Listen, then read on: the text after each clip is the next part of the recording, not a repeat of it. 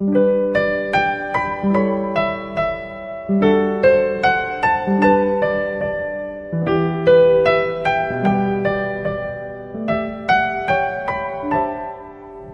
上好，欢迎你关注公众账号“鹿鸣悠悠”。每天晚上九点三十分，我在中国北京向你问好。愿你像鹿一样追逐，也像鹿一样优雅。我是鹿小姐，你今天过得还好吗？今天我想和你说一个有意思的话题。很多人呢都说谈钱伤感情，谈钱特别恶俗。那也有一些人说，好朋友之间就应该谈钱呀，谈清楚了，感情才能升温。所以今天呢，咱们就来谈谈钱吧。我们一起来分享陶妍妍的这篇文章：有钱到底有什么好？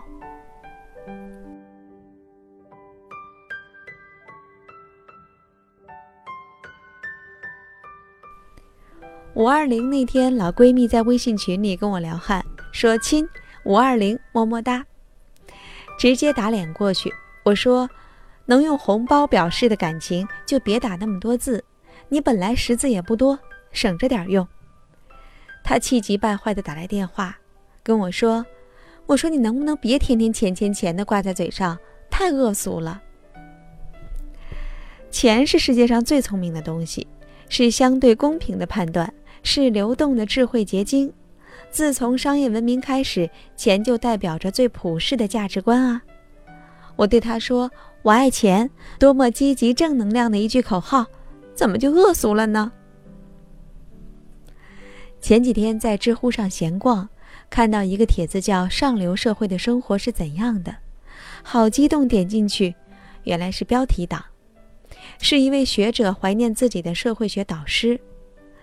导师英国伦敦人，不远万里来到中国，住在上海静安区老洋房，据说房子值两千多万。导师父亲经营跨国企业，他从小在英国读贵族学校，跟皇室成员都是同学。从剑桥英语文学和人类学双硕士毕业，上世纪八十年代，因为有一颗拯救落后地区的英雄心，选择去泰国支教，在那里激发起对人类学田野调查兴趣，成了国际著名的人类学专家。再然后就满世界的做学问、教书，这不来到中国了。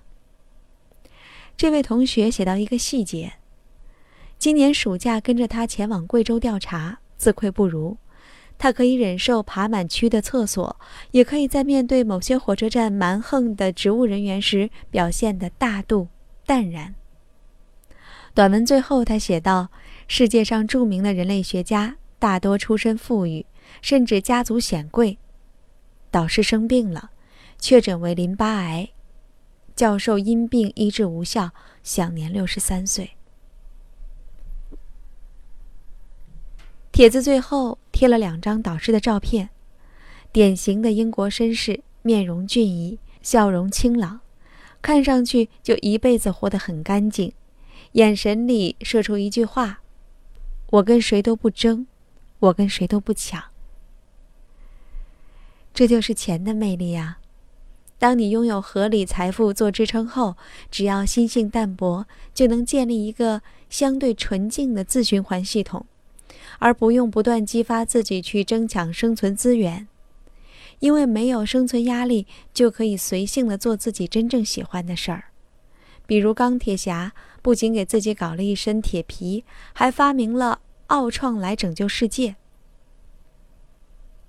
以前看到过王朔的一篇文章，大意是：老子就是要赚大钱啊！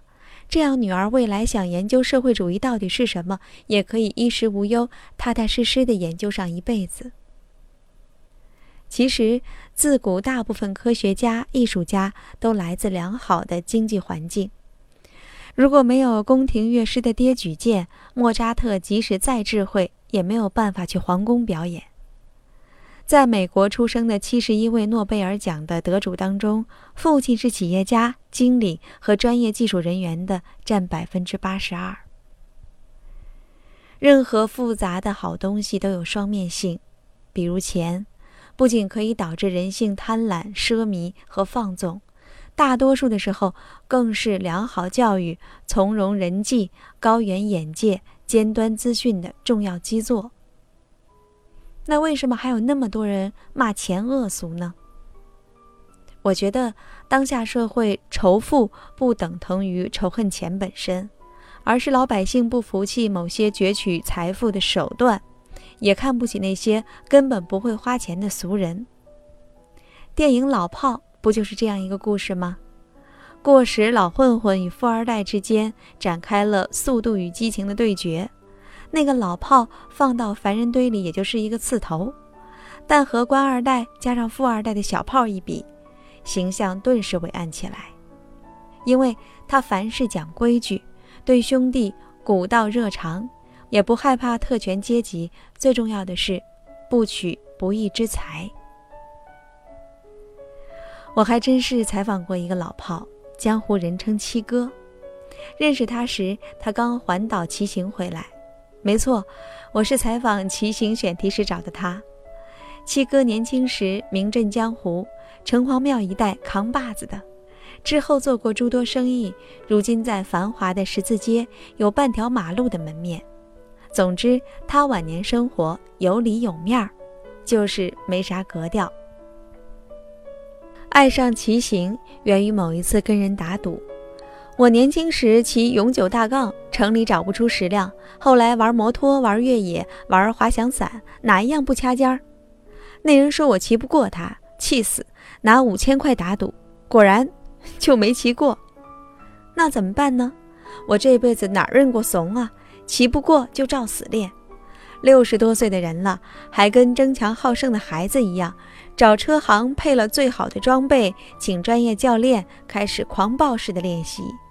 早上起床骑三十公里去东边县城吃个早餐，中午回家睡午觉，到公司开完会再往南骑二十公里去游野湖。晚饭后老太婆霸占电视，他再出去骑十公里刷生态公园。我听了下巴都快合不上了。七哥一脸得意地说：“刚开始他们都不带我玩，天天车上放条中华，见人就撒烟，让他们陪我玩嘛。现在不用了。”我骑得好，都是人家拿烟来找我。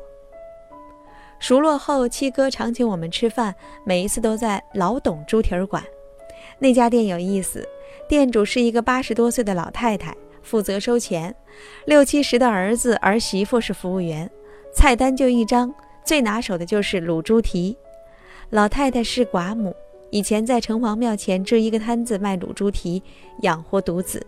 现在这家店面是七哥的，至少五六年没有涨过房租。同桌人拍他马屁，夸他仗义。七哥一边舔着油滋滋的手指头，一边说：“董大姐走了，谁给我炖猪蹄儿呢？再说我这老牙口还能啃几天呢？”看看七哥头顶的白寸板，心想：这种刺头一辈子盯上目标就不服输。没有条件，创造条件也要上。愿帮的人就一直能仗义下去，因为有钱，成了个多来劲的土大款啊！我是个爱钱的人，但并不喜欢存钱。在我的认知中，钱是属于全社会的财富，是流动的资源。钱只有到了会花的人手中，有着一颗善心去加持，能帮助到更多的人。做更多有意义的事情，才能够体现财富的价值。吃的再多不过三餐饭，睡得再多不过五尺床。在真正有钱人的眼中，钱本身只是一个数字。钱的魅力在于它能够推动一件又一件新鲜的事情往前发展和进步。比如，钱就助力了一个热爱诗歌的青年导演，做了这样一部纪录片。钱帮助那些小人物用胶片记录下这个时代的点滴，钱让他们去各个城市巡展，让更多的人接受年轻诗人的正能量。钱同样在那个夜晚传播了这个时代正中的价值观。我终于懂得了，钱不仅让这个文人通过文字自渡，还通过财富渡了更多的人，这才是更大的功劳。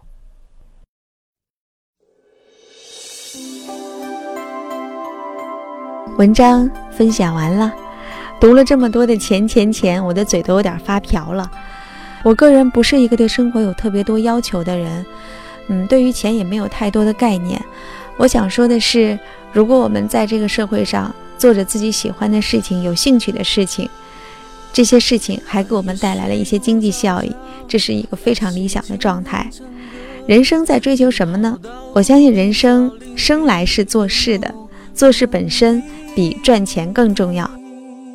如果我们有梦想，就要勇敢的去追逐梦想。如果你的梦想是想多赚钱，那么在这里要祝你好运。好了，今天我们就分享到这儿吧。我是陆小姐，在中国北京向你说晚安。愿你像鹿一样追逐，也像鹿一样优雅。晚安了。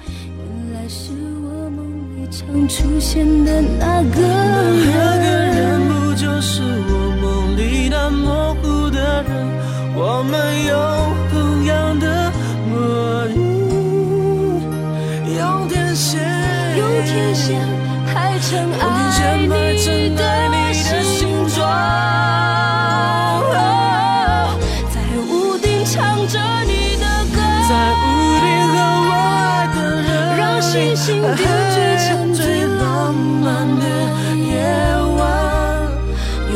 这时刻，这一分一秒，全都停止。爱开始纠结，在屋顶唱着你的歌，在屋顶和我爱的人，将泛黄的夜献给最孤独的人。拥抱这时刻，这一分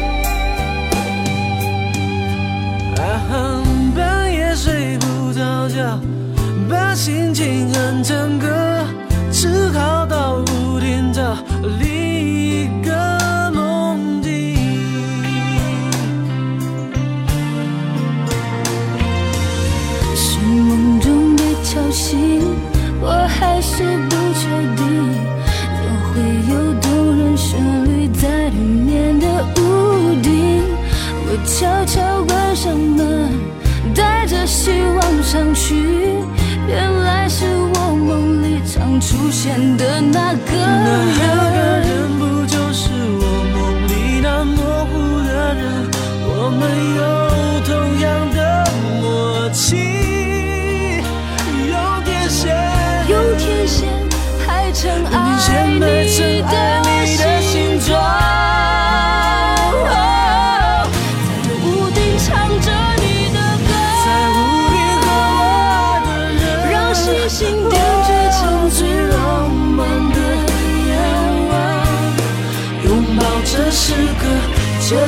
分一秒，全都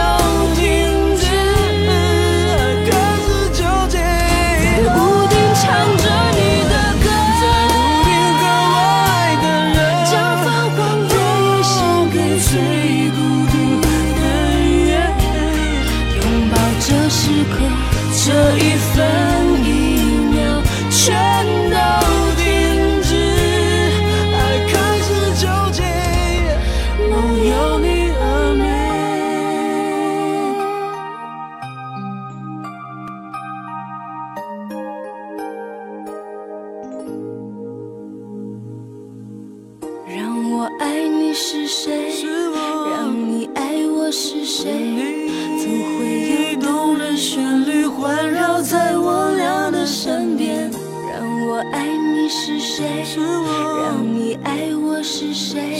原来是这。